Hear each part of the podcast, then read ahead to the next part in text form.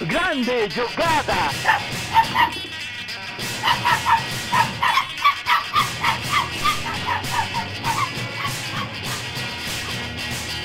Autogol! Começou! Fala galera, sejam bem-vindos a mais um Autogol, o podcast que não é uma lenda da paixão, mas te faz sorrir ou faz chorar.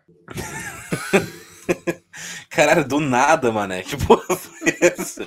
Aí, eu, eu, pra, pra, quem não sabe, né? Pra quem só ouve o, o autogol que ele vai pro ar, a gente é, conversa antes do programa, fala, ah, vamos falar disso, disso, disso, não, não, isso, aquilo, isso, aquilo. Mas aí do nada não é uma surpresa às vezes. Tipo, o Sandy Júnior aleatório não esperava nem um pouco. Mas é, nóis, tudo bem com o senhor, como você tá? Ah, tamo bem, tamo bem. Tamo, tamo pronto aí para falar um, fazer um episódio lendário hoje, né? É, não porque vai ser um episódio lendário no sentido de um episódio super bom, é que a gente vai falar de lenda mesmo. É lobisomem, mula sem cabeça. É, é lobisomem, mula, mula, sem cabeça, é mestre autista, né? Todas essas lendas aí.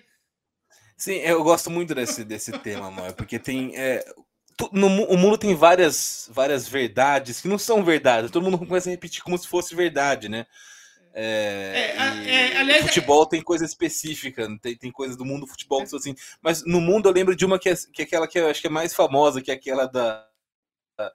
todo mundo estava assistindo Dragon Ball quando entrou a, a, to, as Torres Gêmeas em 2001. tipo, nossa, eu lembro, tava vendo Dragon Ball e entrou. Na... Ninguém viu isso, porque não tá tava passando Dragon Ball na hora que entrou o plantão da Globo. Mas enfim. é. E tem um nome para isso, nós. As pessoas chamam isso de efeito Mandela. Essa é uma expressão que uma pesquisadora chamada Fiona Bloom desenvolveu.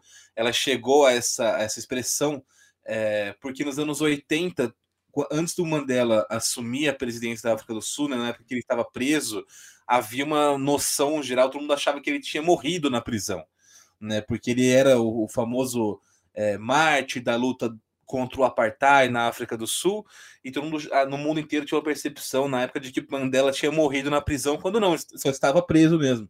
Né? E, e aí criou, ela criou essa expressão efeito Mandela para quando acontece alguma coisa, é, algum fato né, na, no, no mundo real, e existe uma percepção coletiva distorcida daquele fato. Todo mundo lembra de uma coisa que, que não aconteceu e todo mundo acha que aquilo aconteceu de verdade.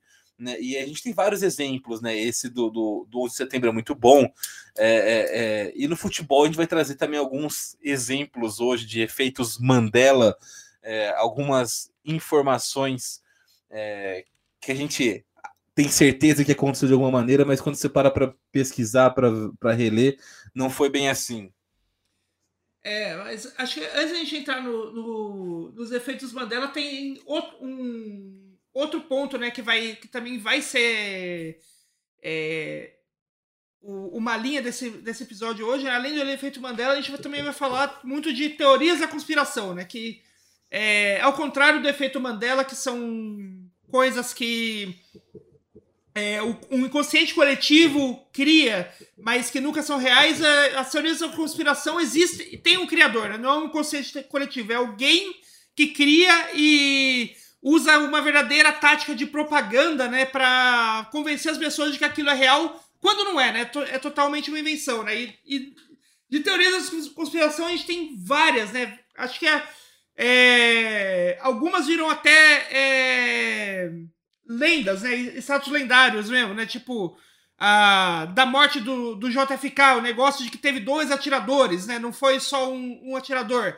É uma teoria da conspiração que, que levou outro. que levou. É, ganhou outro, outros Nossa, níveis, sim. né? É, e assim, é uma, é uma coisa que eu, essa teorias da conspiração tal é uma coisa que eu gosto, que eu me interesso bastante, né? Uma, o, uma das teorias da conspiração que eu acho, tipo, uma das mais idiotas e que, incrivelmente, é a teoria que meio que é, é a justificativa para muitas das coisas merdas que a gente tem visto no mundo hoje, é aquela, as teorias do QAnon, né? Que é lá nos Estados Unidos, que... O que, que é, é essa teoria, a teoria, a base do QAnon, né? É um cara que entrou tipo num fórum tipo Reddit, com um usuário anônimo criou um usuário anônimo X com o nome de Q e falou naquele fórum que ele era um agente especial, do, um agente secreto do governo que não podia revelar a identidade dele, mas que ele sabia que existia uma pizzaria ali nos arredores de Washington, né, uma pizzaria que ficava ali é, meio que na periferia de Washington DC, né, a capital dos Estados Unidos, que no subsolo dessa pizzaria, no porão dessa pizzaria, é, líderes do, do, líderes ali do governo, senadores, deputados, principalmente do Partido Democrata, se encontravam para realizar rituais satânicos e matar virgens e fazer sexo com crianças. E ele não deu nenhuma prova disso. Ele simplesmente criou um usuário anônimo, se chamou de quê? Se, se disse que era um um agente do secreto dos Estados Unidos, sem dar nenhuma prova de que ele estava dizendo a verdade, e inventou essa história. incrivelmente, essa história é, a, é, essa história aí da pizzaria com rituais satânicos é a base de todos os movimentos de extrema direita nos Estados Unidos, no Brasil, na Europa, em todo lugar do mundo hoje.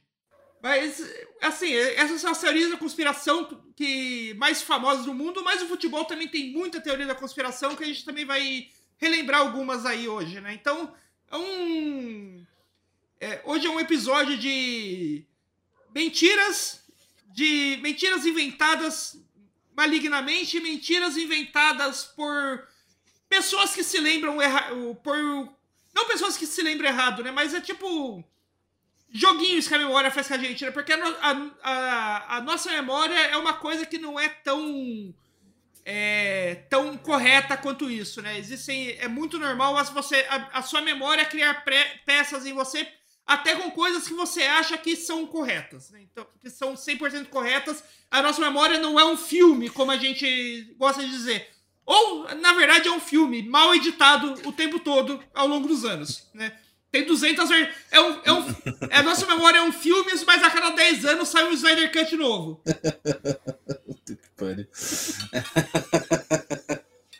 o, mas sabe, acho, acho que, que a nossa memória não é 100% confiável. A gente meio que, sei lá, pelo menos boa parte das pessoas, das pessoas tem uma noção disso. Acho que o, o que me deixa mais intrigado em relação a, a, esse efeito Mandela, essas coisas, é porque é uma memória coletiva. Todo mundo lembra da mesma coisa é errado.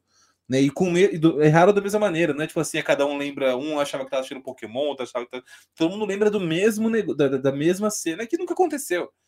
Então, isso é esse tipo de, de delírio coletivo, né, que é uma expressão também que ficou meio em alta na internet recentemente, é algo que me chama muita atenção, acho bastante curioso, né, como como funciona esse esse fenômeno, dá para dizer assim. É, mas muitas vezes é aquela coisa, muitas coisas são memórias criadas, né? Tipo, é, é, com alguém, certeza. Alguém conta que presenciou algo que, que lembrou errado e daí a pessoa não lembra exatamente daquele dia, mas sabe que ela que ela estava tipo assistindo TV naquele dia e meio que toma para si a memória do outro, né? E, e a nossa mente é uma coisa tão, tão, tão absurda nesse sentido, porque às vezes você não lembra, mas você toma para si a memória do outro, e com o passar dos tempos, a sua mente cria aquela memória que você que ela não existia. a partir de algo que você tomou de outra pessoa. Doideira, doideira demais, doideira demais. É... Quer um exemplo que não chega, não chega a ser um efeito Mandela, porque isso aconteceu de fato mas é, tem, diz, tem aquele gol do Pelé, né, que é o gol mais bonito que o Pelé já fez, que é o que dizem, e que não tem registro, não tem gravação desse gol. É um gol do Pelé contra o Juventus da Moca, lá na Rua Javari. E é um gol que ficou histórico, né? Então teve já reconstituição do lance, é, é, pessoas contando, é, mas ficou um negócio tão icônico, até pelo fato de não ter a gravação, ninguém ver esse gol né, não, não ter o registro em vídeo desse, desse lance, começou muita gente a falar que foi nesse jogo. Se todo mundo que fala que foi nesse jogo realmente foi nesse jogo, tinha 50 mil pessoas na Javari aquele dia, que a gente sabe que é impossível. A Javari é apertadíssima. né? Então, é, provavelmente ninguém dessas pessoas que estavam naquele jogo e fala que estava hoje em dia, né, que você conhece, ah, porque meu avô estava naquele jogo, porque meu tio estava naquele jogo. Não. É, é, foi, foi, foram memórias que foram sendo é, criadas, algumas, algumas para contar vantagem, para contar um caos, outros porque às vezes era muito criança e o pai chegou e falou assim: Ah, você estava nesse jogo, filho, não sei o que. A criança não vai lembrar, mas ela vai falar, vai contar a história depois para sempre, né? É, mas são são fenômenos acho, acho que parecidos, né? Porque você começa a, a, a projetar memórias dos outros em você mesmo até, você, até chegar um momento que você passa a acreditar naquilo. É, e acho que o, algumas coisas, algumas vezes essas memórias são criadas até por quem tava no. É, tava né, né, no, no, que deveria ser essa história lendária, a pessoa tava lá, ela não se passou tanto tempo assim de quando ela contou a história, e mesmo assim ela resolve criar uma lenda, talvez para zoar da cara das pessoas tal. E essa lenda acaba virando verdade, né? Acho que o, o no futebol a gente tem muito dia, uma história claríssima dessa, com aquela história do, do Romário, que quando jogava em, Bar, em Barcelona, né, em 94, tem a lenda de que ele tinha apostado com o Cruyff, é, de que é, se ele fizesse dois gols lá no jogo X, ele ia, o, o Cruyff ia dar para ele o, dois dias de folga para ele poder curtir o carnaval em, no Rio de Janeiro. E o Romário teria feito esses dois gols em tipo 20 minutos de jogo. E daí já fez o sinal para pe pedir, substitui pedindo substituição, porque ele ia pegar o avião, ia sair correndo do estádio para pegar o avião para chegar no Rio de Janeiro a tempo de curtir o carnaval inteiro. E o que eu acho mais engraçado dessa história é que quem inventou essa história foi o próprio Cruyff. Cara, desse eu não sabia. O... Mas, mas é, é, aí que tá, o negócio. É, acho que também parte dessa desse efeito faz tem a ver com o fato de você criar histórias que elas são muito emblemáticas, elas são, de certa forma, absurdas, desconexas com a realidade, porque é um negócio muito diferente, mas ao mesmo tempo não é um negócio que é tão descolado. Então você consegue imaginar o Romário fazendo isso? Ele não fez, mas dá, mas dá para imaginar. Sim, é, é, essa história ela surgiu pela primeira vez o Cruyff comentando numa entrevista lá na Espanha, falando do. contando algum, alguns causos que, que ele tinha na, que ele teve na época como técnico do Barcelona. Né? Nessa época o Cruyff era o técnico do Barcelona. Só que assim, ele criou essa história e só que é aquela coisa, né? A gente sabe como, como jornalista é meio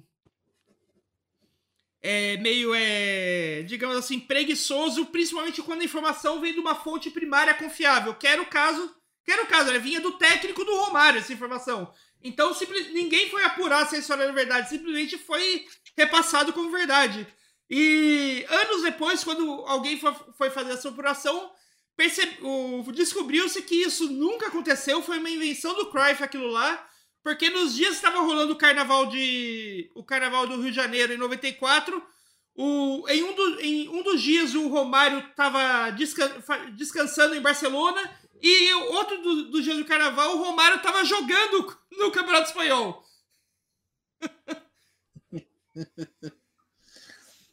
É, é, foi se criando, né? Eu já vi essa história aparecer várias vezes nessas páginas de futebol do Twitter, do Facebook, né? Sempre tem o um título aqueles, aqueles clickbait, né? O baixinho era foda. E aí conta a história. o baixinho era foda, mas não era tanto assim, não. Calma lá. É, é e, e assim, é uma, é uma coisa que, que até. Uh, é o tipo de história que até, tipo, se se entrelaça com algumas coisas que a gente vê hoje, porque é, não o Romário, mas a gente já viu o Neymar mais de uma vez lá em Paris é, exagerando uma contusão dele para poder vir curtir o carnaval no, no, Rio de Janeiro, né? Já, já vimos isso. Mais é, de uma vez. Aconteceu, aconteceu algumas vezes. e as pessoas que é, que acham que achavam lindo a história fake do Romário, não acham tão legal quando é o Neymar fazendo. É. E, e, o Neymar não é, não é história fake, é história dele real, né? Tinha que, tinha que dar, é. ele tinha que receber um, mais elogios por isso, né? Com certeza, porra. Ele foi lá e transformou o fanfic em realidade, que é coisa mais foda que isso. É, acho que outra fanfic bem famosa também é envolvendo São Paulo, né? Claro que São Paulo ter que ter uma fanfic aí no meio. É, é uma fanfic, mas é, é mais uma historinha também que foi inventada na época em que o São Paulo era, uma, era a grande potência do futebol brasileiro para tentar diminuir um pouco né, dos feitos do São Paulo, pelos rivais. Não dá para dizer, né, não, com aquela um pouquinho dedinho de inveja ali também. É, é, é, é na é, época... foi, foi, naquela época que chamar o São Paulo de soberano não era uma piada de mau gosto, né? Exatamente. O, mas é, existe, existe uma lenda de que o São Paulo já foi rebaixado no Campeonato Paulista. Né? E aí vão é, mostrar para você a, a, manchete de jornal. É, inclusive o palmeirense gosta muito disso, né? Se algum jornal bota uma manchete lá, igual eles falam que o Palmeiras é campeão mundial porque um, um, um, jornal escreveu que era campeão do mundo na, na, na manchete. Mas enfim, é, manchete de jornal, tem, tem, acho que tem um ingresso de um jogo que é Marília e São Paulo, que, que eles é, tá escrito embaixo série, alguma coisa série B, mas são é, mas, mas não, não, não reflete, né? Essas, essas imagens não refletem o que foi regulamento, que era bizarro, isso não dá para negar dos, campeonatos estaduais da década de 90, antes da década de 90. E o que aconteceu então? Qual que é a teoria? O São Paulo foi rebaixado em no, no, no Paulistão de 90. O que aconteceu? Por conta daquelas é, coisas de Federação Paulista, né? Decidiu-se antes do campeonato que ia diminuir o número de times na primeira divisão, mas aí não podia diminuir na primeira divisão. E aí, numa manobra, então, o, o presidente da época da, da FPF, o Fará, ele é, mudou o regulamento do campeonato. Então, ele, é, para ter todo mundo na primeira divisão, ele criou ali alguns módulos para o ano seguinte, é, para não perder também aquele efeito, o, o, os votos né, daqueles, daqueles clubes que não queriam mudar a divisão. E então, quem não se classificasse para a segunda fase, para o mata-mata do Paulistão de 90, é, jogaria é, no módulo mais. É, é, no, módulo, no segundo módulo no ano de 91, mas também é, jogaria no mata-mata do. Poder, tinha classificação para o mata-mata de 91. Qual, qual que era a diferença dos módulos? O primeiro módulo classificavam seis times e o segundo módulo mandava apenas dois times. Né? E e, é, coisa, que, coisa que também não faz muito sentido, né? Então você. É, enfim, regulamento dos anos 90. Não dá pra tentar explicar qual era a ideia do Fará ali. Foi é, aquele misto de politicagem com mau planejamento, faz uma coisa vê que não dá certo, outro reclama aqui, outro reclama ali, né, vai emendando, ficou esse regulamento então. E o São Paulo não se classificou para a segunda fase do Campeonato Paulista de 90, então teve que jogar o Paulistão de 91 no módulo no segundo módulo, para dizer assim, o que acabou sendo muito bom para o São Paulo, porque o São Paulo jogou um módulo com, equipes mais fracas, ficou em primeiro, conseguiu a vaga e foi campeão do mata-mata depois, em 91, é, campeão paulista. É, é, assim, algumas coisas sobre essa história é importante deixar claro.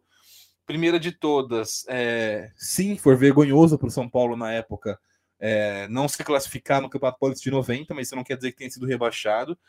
Segundo, é, o regulamento realmente era bizarríssimo, porque você é, contava né, como critério de desempate no Paulistão de, de, 90, de 91 as campanhas da primeira fase. E dane-se que o São Paulo jogou contra times mais fracos e os outros times jogaram contra times mais fortes. O São Paulo jogou com uma puta campanha, uma puta vantagem e fez valer essa vantagem. Foi campeão paulista é, em 91. Então é, foi esse um regulamento bizarro, um regulamento, regulamento esdrúxulo, que permitiu que o São Paulo levasse alguma vantagem né, na primeira fase, mas não houve é, rebaixamento, não houve né, tapetão, como muitos falam. Alguns gostam de comparar até com a situação do Fluminense, que subiu da Série C para a Série A do Brasileirão, que também não foi por causa do Fluminense, nem só aproveitou né, o embalo do, do, da João Avelange ali para subir, mas gosto de comparar as situações quando não tem muito a ver, né? O São Paulo foi campeão paulista em 91 porque o regulamento já previa isso desde, desde 1990, desde o ano anterior já sabia que, que o regulamento do Paulistão seria aquele,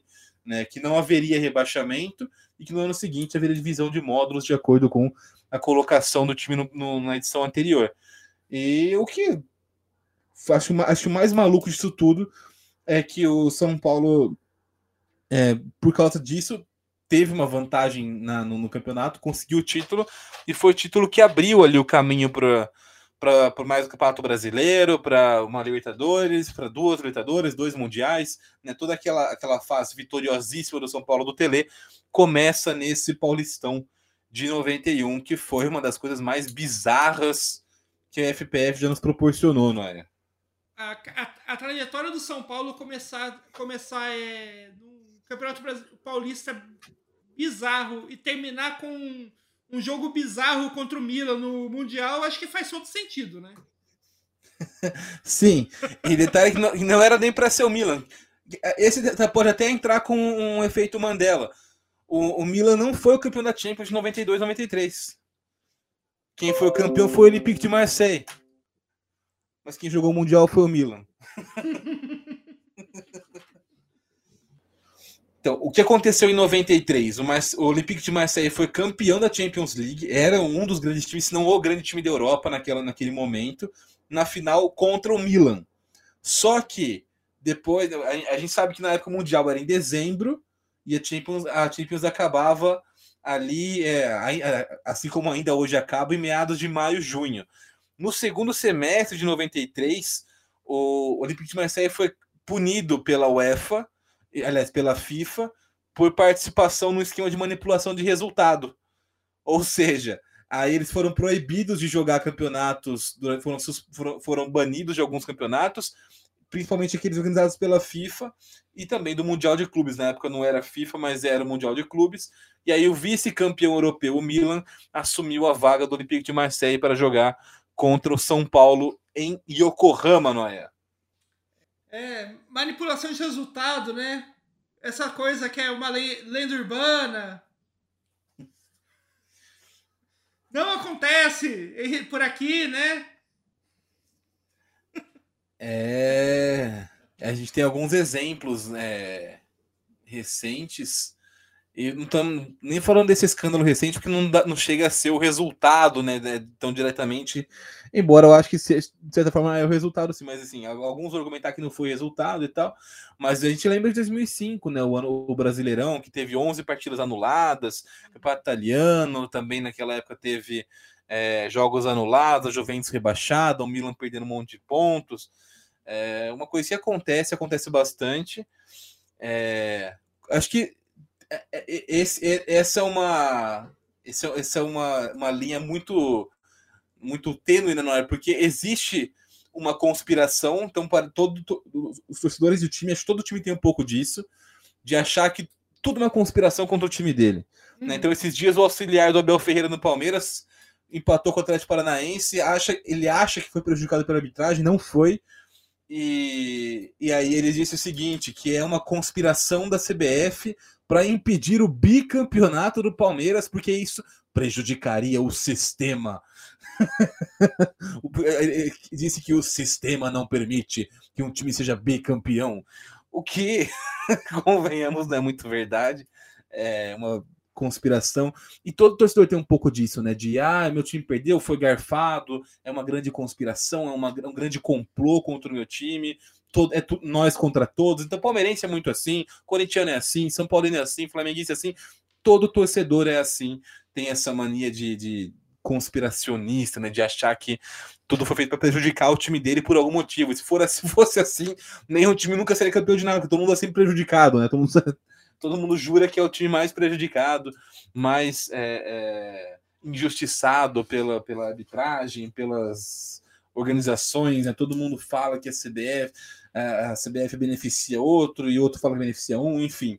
É. Ao mesmo tempo, acontece esse, esse, esse, isso que é uma lenda urbana, que é uma conspiração, muitas vezes de fato passa a ser é, verdade quando você tem esses, esses, esses esquemas, esses escândalos de, de, de manipulação de resultado. Né? Só que é, é, algo muito menos conspiracionista, algo muito menos é, diabólico do que as pessoas pensam, porque as pessoas não que querem me prejudicar, porque não querem que seja bicampeão por causa disso e daqui. Não, na real é só dinheiro mesmo. É só dinheiro e, e, e, e assim, é, a corrupção mesmo que, que, que, falam mais alto. Não tem uma grande causa secreta, não, não existe os Illuminates do futebol, mas existe a manipulação de resultados por conta de dinheiro, sim. Não, sim, até, aqueles escândalos que, você, que a própria CBF é, acabou é, se mostrando no meio ali e tal, nenhum deles era tipo para, digamos assim, para é, dar mais. Dar um, um, destaque a mais para a seleção brasileira sobre as outras seleções. Não, era tudo para os dirigentes tirar dinheiro por fora. Era só isso. Todo escândalo Sim. que tem no, em volta do futebol é porque dirigente ou jogador ou comissão técnica, alguém tá levando dinheiro por fora. É sempre dinheiro, né? Exatamente. Então, essa é como você falou, é, é uma lenda urbana, porque tem esse, esse aspecto conspiracionista de que o torcedor tem um pouco, mas muitas vezes também deixa de ser uma lenda urbana porque tem interesses financeiros envolvidos no futebol cada vez mais, é. e isso acaba levando à corrupção algumas vezes é, já nos últimos anos. Sim, é, e assim, se tem alguma torcida que, que tem direito de, de, de se sentir, tipo, perseguida e tal, são as torcidas de qualquer time inglês que não seja o Manchester City, porque é um absurdo é, elas verem o time delas fazendo a melhor, a melhor campanha na história apenas para ser segundo colocado do, do, da Premier League. Pois é. Senti uma dor de torcedor do Arsenal aí no fundo da fala. Pode ser só uma impressão minha também. Não, é tor torcedor do... quem, é, quem já passou por isso? Torcedor do Arsenal, do Liverpool, do Manchester United, né? Todos esses anos. Do Chelsea mesmo, né? É, chato. Chato. Não, imagina o torcedor da Inter de Milão, sabe? Que viu Deus abençoar os, todos os sorteios da Inter de Milão para pegar o Manchester City na final, pô. É, tem, tem hora que tem, teve uma hora que até Deus falou tipo, ah, não, não tem o que fazer, galera.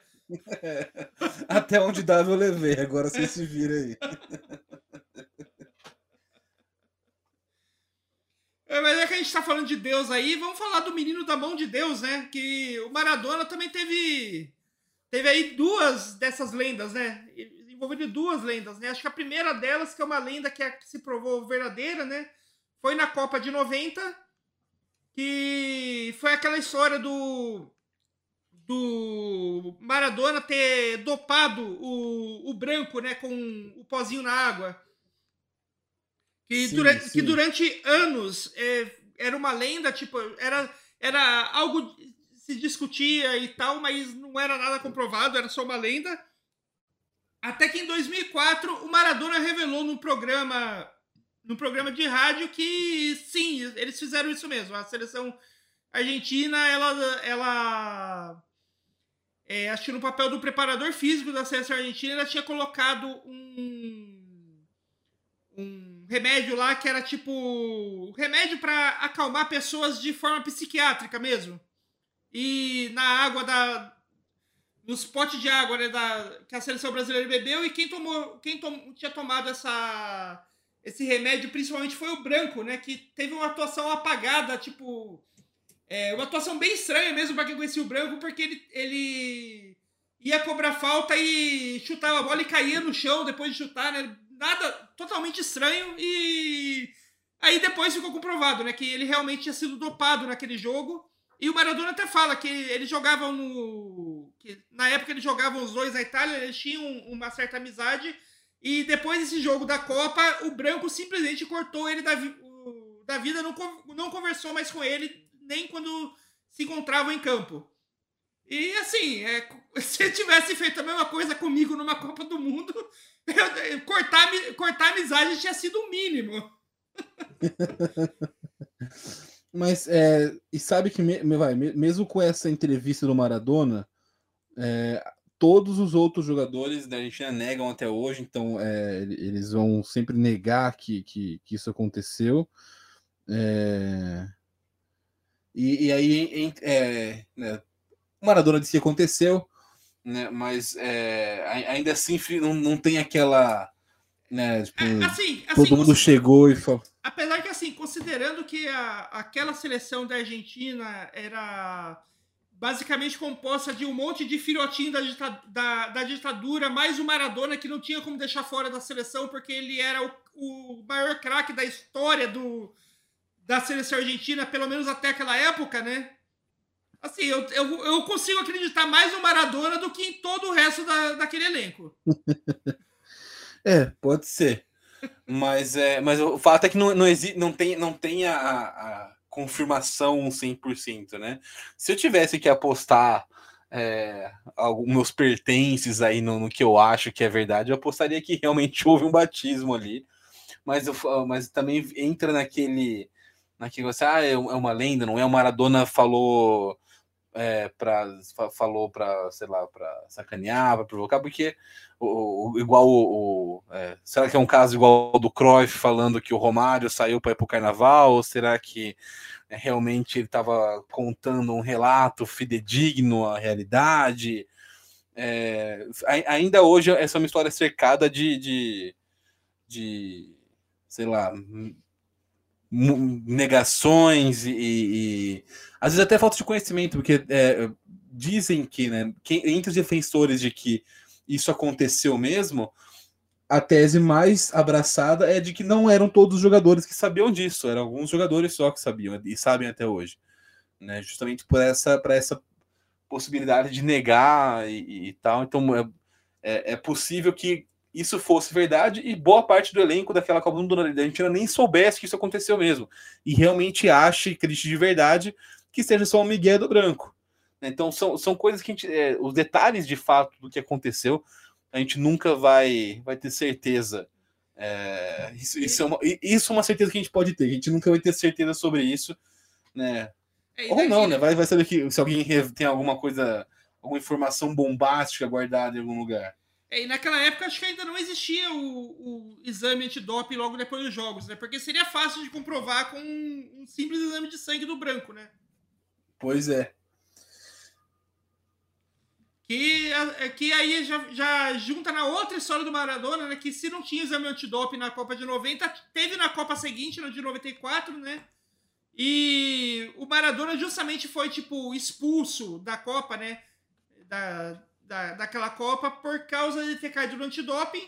E na época, as más línguas é, apontando que o que foi encontrado no sangue dele foi cocaína, né? Que ele teria sido expulso da, da Copa do Mundo de 94 por ter caído no doping de cocaína. E, assim, a história não era exatamente isso, né? Nesse caso, é, é só uma lenda urbana mesmo. Uma lenda urbana que não é só uma lenda urbana, né? Basicamente uma é, um sensacionalismo feito com, com preconceito, um preconceito que é muito comum na sociedade até hoje, que é o contra os dependentes químicos. Né? Então, o Maradona já enfrentava naquela época é, uma batalha contra as drogas, ele já tinha problemas com dependência química, isso já era conhecido do grande público, e isso então foi uma maneira de sensacionalista que, que alguns veículos é, globais da época acharam para dar mais para ganhar mais repercussão, para ganhar mais audiência, né? Era é, insinuar que Maradona foi expulso por, tá, por ter usado cocaína durante a Copa do Mundo, durante o Mundial dos Estados Unidos, e que isso tinha aparecido no exame de, de sangue, no exame de doping, e por isso ele estava banido da FIFA, é, banido da, da Copa do Mundo, aquela que seria e foi a última Copa do Mundo do Maradona. É, e até hoje é uma, uma verdade que é repetida pelas pessoas, né? Você ouve muita gente falando, acreditando que Maradona foi é, suspenso da Copa de 94 por que foi pego no doping com cocaína, e o que é uma completa mentira, né? O que, o que aconteceu naquele, é. é, naquele episódio foi o exame dele deu positivo para efedrina, que é uma substância presente que num remédio emagrecedor. O Maradona tomou um remédio para emagrecer antes da Copa do Mundo, é, e isso, inclusive, foi uma recomendação do médico da AFA na época, para que ele perdesse peso para o Mundial. Já, tava, já era um jogador mais veterano, então precisava estar com o físico mais em dia para a Copa do Mundo. É, então, isso apareceu no exame mesmo durante o Mundial.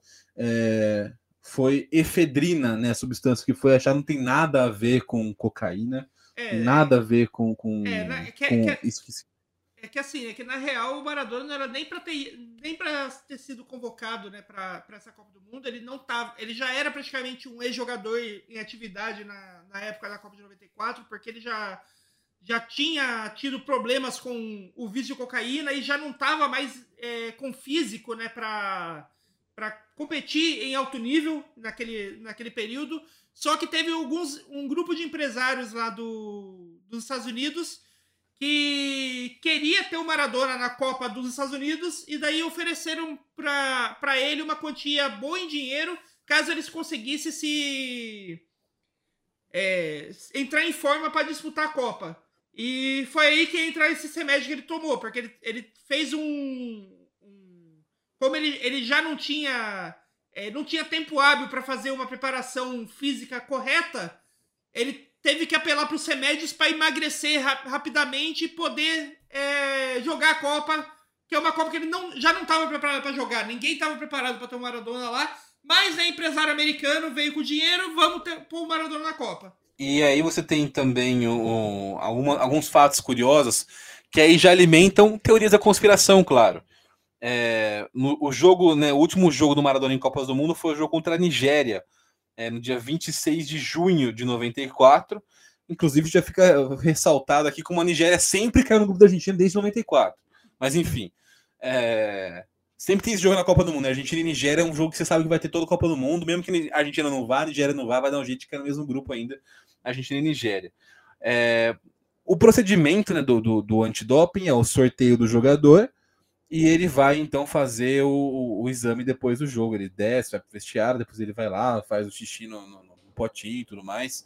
É, isso é o, o normal para você fazer num exame antidoping.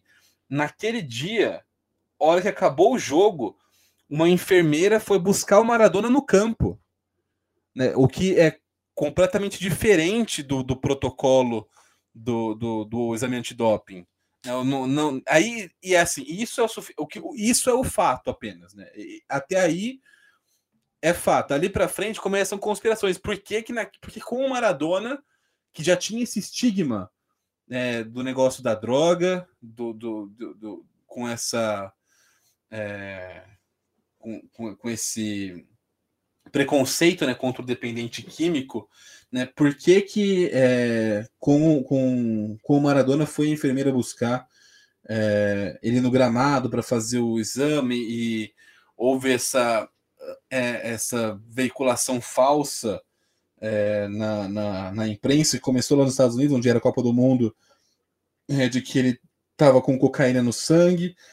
E aí muita gente relaciona, inclusive, com né, o, o a, a, guerra às drogas, né, contra na América do Sul, que naquele momento o, estava no auge nessa né, guerra dos Estados Unidos às drogas, né, o Pablo Escobar tinha acabado de morrer, é, tinha toda essa todo, todo, todo esse negócio América do Sul, drogas, cocaína, Maradona já era famoso por ter tido problemas com vício, né, com, com, com a cocaína, e aí o, ele, a enfermeira vai buscar ele no gramado, e os jornais começam a noticiar que ele foi expulso porque estava com cocaína no, no, o exame acusou, né, positivo para cocaína no, no, sangue do Maradona.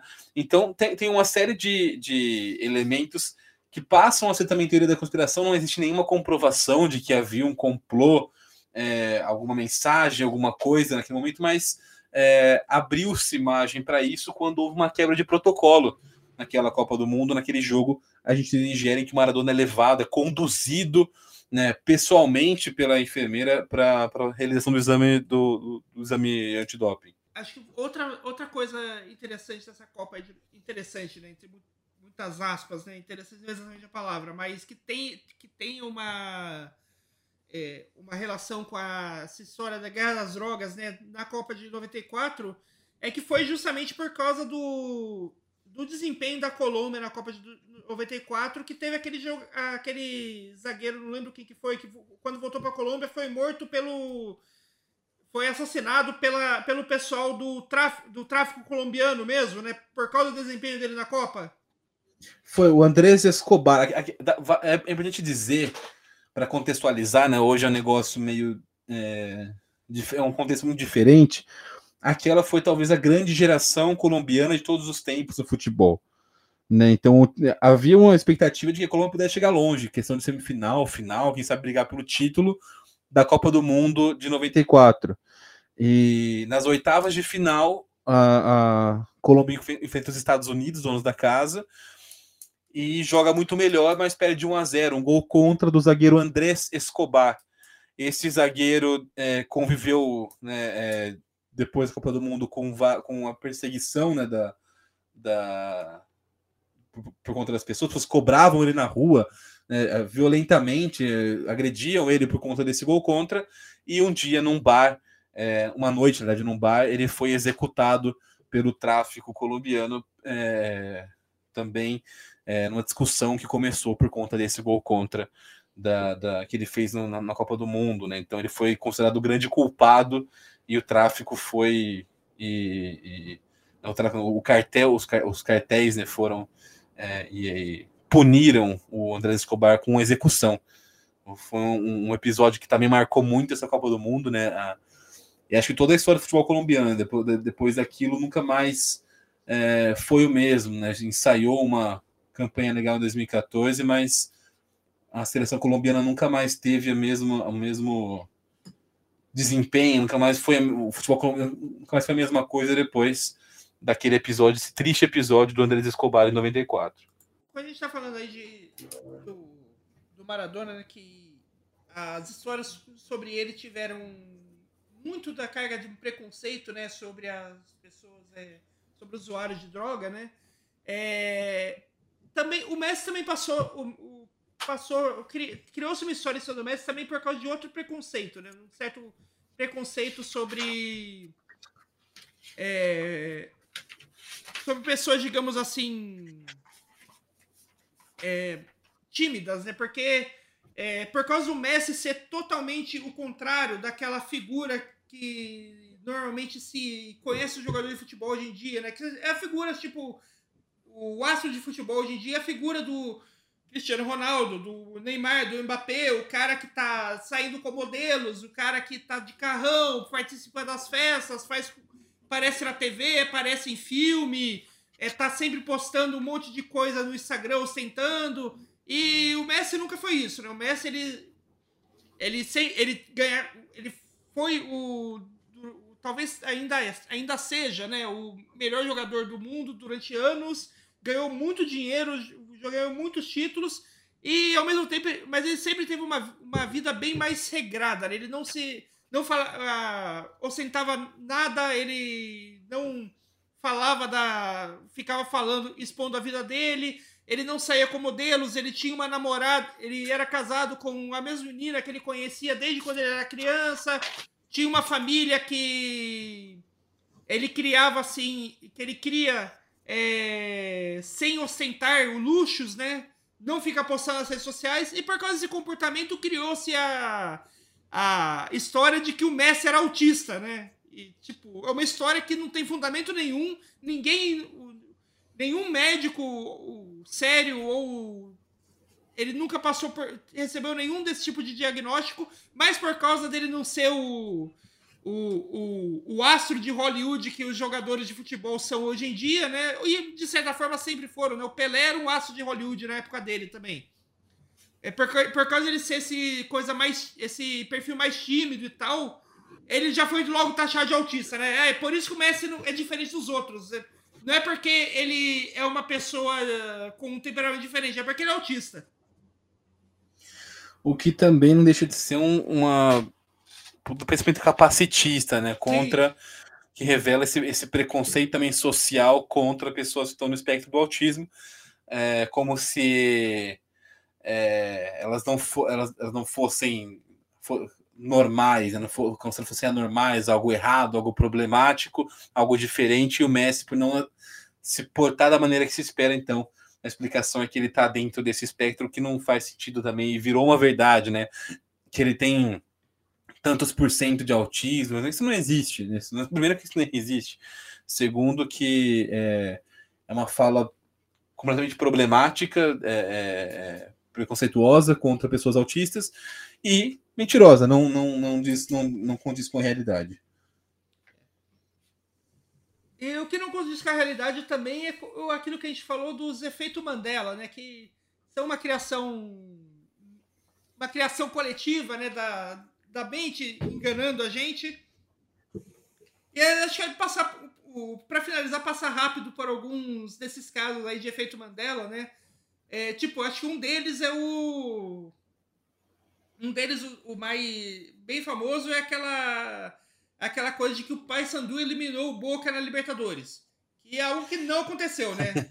O Paysandu, Não. o Paysandu jogou com, eh, com Boca né, contra o Boca na Libertadores, ele ganhou na, bom, na La Bombonera, só que depois ele acabou perdendo no Barradão e caiu nas oitavas de final. não- Né? Só que é- essa vitória na Bomboneira foi tão assim épica que criou-se na cabeça de muita gente a ideia de que o Paysandu eliminou o Boca na Libertadores.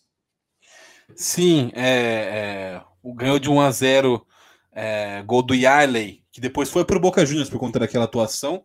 É, o Paysandu que jogou a Libertadores daquele ano porque na época tinha um campeonato que era o mata-mata no Brasil, que era a Copa dos Campeões. A Copa dos Campeões, como o próprio nome diz, reunia os times que foram campeões é, de alguma coisa no Brasil, então seja estadual, Copa do Brasil, Brasileirão, todo mundo que tinha algum título jogava um mata-mata que era a Copa dos Campeões, e o Paysandu foi campeão da Copa dos Campeões, e na época o- é, é, esse torneio dava vaga a, a Libertadores da América, e o Paysandu jogou, classificou para as oitavas de final, ganhou do Boca no jogo de ida na Bomboneira, 1 a 0 gol de Arley, e perdeu depois na volta no Mangueirão, é, foi eliminado e... e- e- mas criou-se, né, por conta do tamanho do feito que foi é, é, é, essa façanha do Paysandu, por conta de tão grande, né, da- da- tão emblemático, criou-se um efeito Mandela de que o Paysandu eliminou Boca. Isso não, isso nunca aconteceu. É, mas o Paysandu já ganhou do Boca numa maneira assim, em jogo de Libertadores e jogo de mata-mata. E outro, outro efeito que nunca aconteceu tem, é o com o folclórico jogador Cabanhas, né?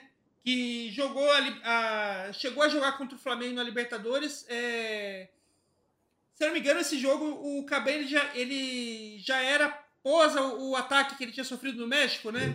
Não, não, isso Não, foi, foi- foi- antes. foi antes do foi, ataque. foi antes. Isso, foi. O que, é, o que aconteceu naquele ano era também era oitavas de final da Libertadores da América, Flamengo e América do México, na época que os mexicanos jogavam. O primeiro jogo foi lá no, foi lá no Estádio Azteca, né, no México, e o Flamengo ganhou por 4 a 2 É, na época tinha até gol fora, então, tipo, o Flamengo ganhou de 4 a 2 fora de casa, com gol fora, pô, tá, tá, passou já. né? Então a- o clima era de, de já classificou, de já passou, de acabou. E no Maracanã, o Cabanhas teve uma noite assim iluminada. É, ele, ele jogou muito bem aquele jogo, deu assistência, chegou a fazer gol. É, e o América venceu por 3 a 0 e eliminou o Flamengo. Foi uma noite histórica no, pro, pro, pro, pro América na Libertadores da, na, na Libertadores. E só que aí o que, o que aconteceu? Por conta do placar 3 a 0 e da atuação de gala do Cabanhas, ficou-se é, é, uma impressão que até hoje que o, o Flamengo foi eliminado com um hat-trick, né, com três gols do Cabanhas naquele jogo. E isso não aconteceu. Né? É, mas todo mundo se lembra quando se fala assim: ah, lembra daquele jogo Flamengo e América, que o Flamengo caiu fora? É, pode crer, hat-trick do Cabanhas. Não, não foi hat-trick do Cabanhas. O placar foi 3 a 0 e o Cabanhas fez gol, jogou muito, mas ele não fez os três gols do América naquela noite no Maracanã. Sim, é, o, o Cabanhas pode falar que ele fez um, sei lá, um hat-trick sem aba, né? Um chapéu sem aba, porque ele fez dois gols e, um, e deu um passe pro gol, mas ele não fez os três Isso. Exato, assim, ele, ele foi a grande figura do jogo, sem dúvida. Mas ficou esse negócio, né? Três gols do Cabanhas, não sei o quê. É, é, tinha uma música do Botafogo que um dos versos era, né, provocando o torcedor do Flamengo, falando Cabanhas acabou com você. Então, é, isso foi, é, acho que ao longo dos, dos anos foi se repetindo e repetindo até que virou uma verdade. Né? Mas quando você vai olhar a ficha do jogo, não tem é, três gols do Cabanhas. Se não me engano, um dos gols foi do Esqueda, do, no, do- na, na- naquele jogo no, do, no Maracanã. Foi o segundo gol. É, fica aqui uma curiosidade: isso não é efeito Mandela. se, você, pro- se você procurar os vídeos desse, desse jogo na, na, na internet, no, no YouTube, você vai ver que no segundo gol é, do, do, do América não mostra, não é transmitido ao vivo, porque ao mesmo tempo acontecia a prisão do casal é, Alexandre Nardoni. É. e a Globo interrompeu a transmissão para a prisão do, do Nardoni, da esposa dele, que eu não lembro o nome agora. É. E, e, e, aí o segundo gol do, do América do México, se não me engano, foi o segundo, pode, ter, pode ser sim, seja sido o primeiro também. Mas o segundo gol do América não foi televisionado ao vivo por conta da, da, da transmissão em tempo real da, da prisão do, do casal Nardoni. Que, que também, falar a verdade, é uma coisa que eu não entendi. Transmissão de prisão em tempo real. É só uma, é só uma pessoa andando algemada. O que, que tem de, de tão interessante? Pois é. o negócio não faz o menor sentido para mim também. Tipo, você pode. É, o interesse ali é você falar que, tipo, o criminoso foi pego. Agora, transmitir a prisão dele, ele em tempo real, sendo andando algemado até o carro da polícia, é demais, né? Tipo, não tem interesse nenhum Exa nisso. Exatamente. Não tem, não tem porquê. É, mas outra, outro caso também que é emblemático aí na memória do, da torcida brasileira, né? Envolve o Palmeiras na Libertadores de 99, né? Acho que é o ano que o Palmeiras chegou mais perto de ser campeão mundial, que não é, ainda não tem mundial o Palmeiras. Mas o ano que ele chegou Achei mais. Desnecessário, né? né? Mas o ano que ele chegou mais perto foi o ano de 99, quando ele foi campeão da Libertadores, e nessa caminhada aí pra, pela, para ser campeão da Libertadores, ele acabou eliminando o Corinthians, né? O Corinthians que tinha também um time fortíssimo naquela época.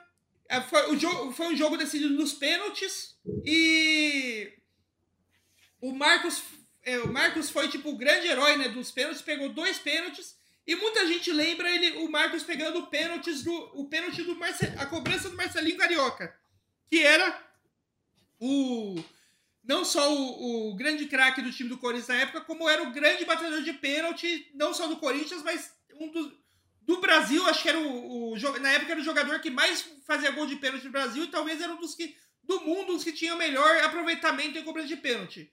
E muita gente lembra do Marcos pegando o pênalti deles na Libertadores e que isso salvou, o, garantiu a classificação do Palmeiras, mas não foi do Marcelinho que o Marcos pegou. Né, quem perdeu em 99 foram o Rincon, foi o Dinei e o Vampeta. O Marcos pegou os dois. É, o, em 2000, os dois times voltaram a se encontrar. E de novo nos pênaltis deu Palmeiras. E aí nesse jogo foi quando o Marcos pegou o pênalti do Marcelinho, em 2000.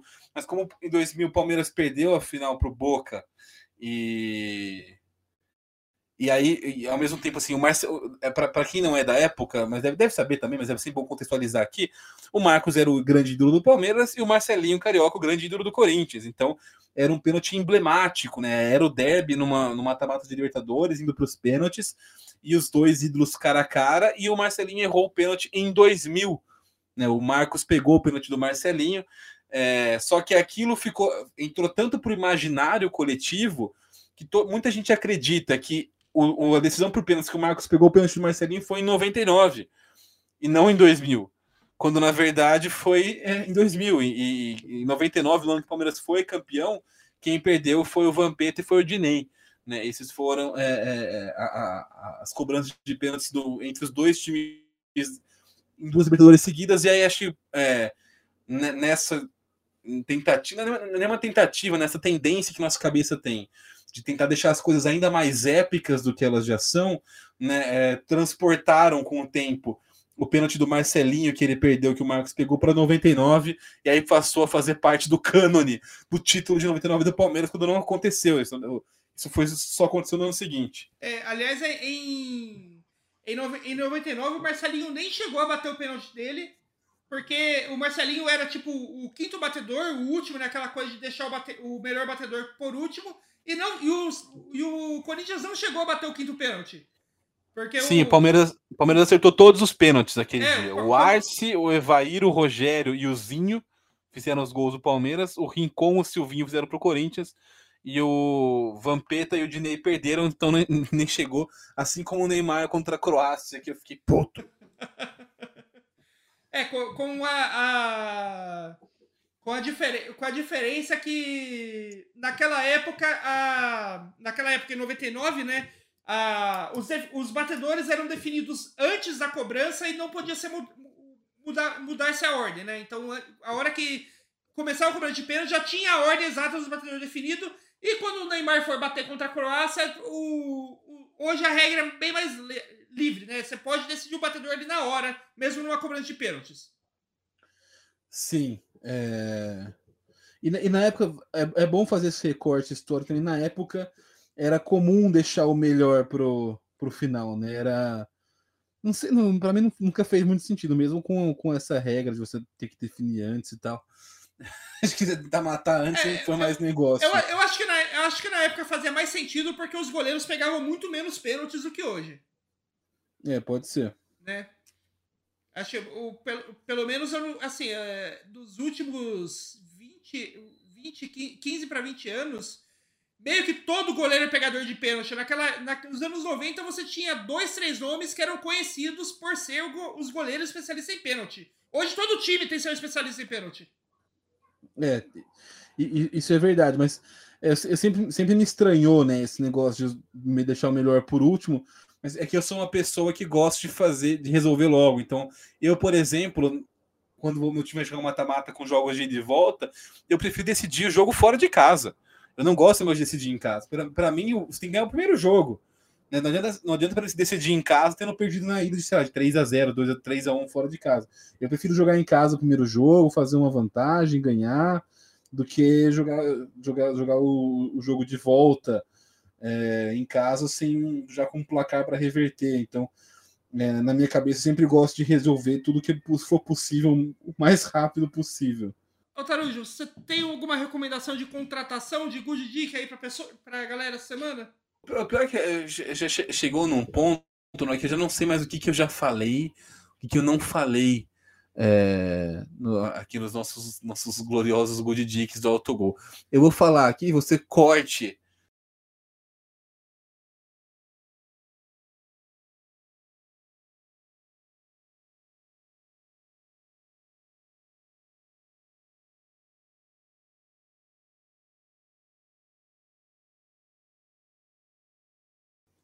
E a sua good dick, Noé? Qual que é para esse para essa noite de segunda-feira pra gente que tá gravando agora? A minha good dick para vocês, para vocês é like o podcast e vai dormir. Esse é o Autogol falou. Até mais, beijo.